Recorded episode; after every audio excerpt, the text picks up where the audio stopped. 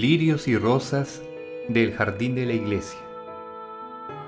Rasgos infantiles de las vidas de niños y niñas santos, escritas por el Padre Sendra, jesuita.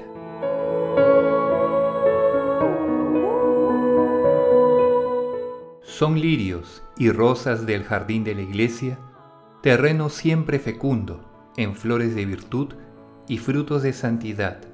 Son azucenas de pureza y rosas de caridad, violetas de modestia y siempre vivas de amor de Dios. Son sazonados frutos de arrepentimiento de los pecados y paciencia en los trabajos, de gloriosas victorias del respeto humano y heroicos triunfos del martirio.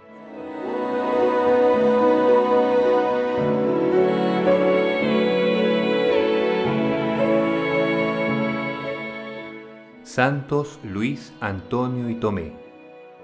Juntamente con los santos mártires de la Compañía de Jesús, Pablo Miki, Juan de Goto y Diego Quisay, y otros varios religiosos de San Francisco, y algunos nuevos cristianos, fueron también crucificados por Cristo en el Japón tres santos niños, Luis, Antonio y Tomé, de 12, 14 y 15 años respectivamente. Al tomar presos a los otros cristianos, fue tanto lo que se afligió y lloró el niño Luis por ver que no estaba en lista, que por acallarlo hubieron de inscribirlo con todos los demás.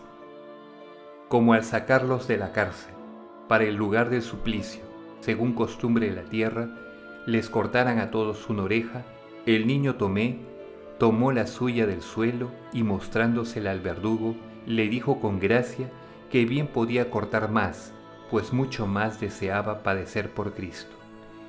Por fin llegaron en carretas los veinticuatro mártires a la cumbre del monte, donde estaban ya otras tantas cruces, y luego que las divisaron, corrieron todos sobre todos los tres niños, a abrazarse cada uno con la suya, admirando tal fervor aún a los mismos gentiles.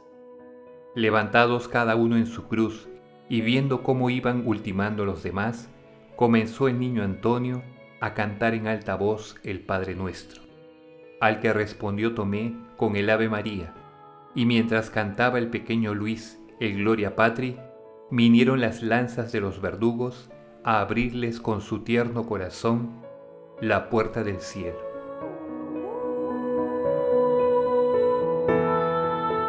Increpación. Vergüenza para la cobardía de tantos hombres ante tanta firmeza, serenidad y carácter de tres niños en defensa de la religión.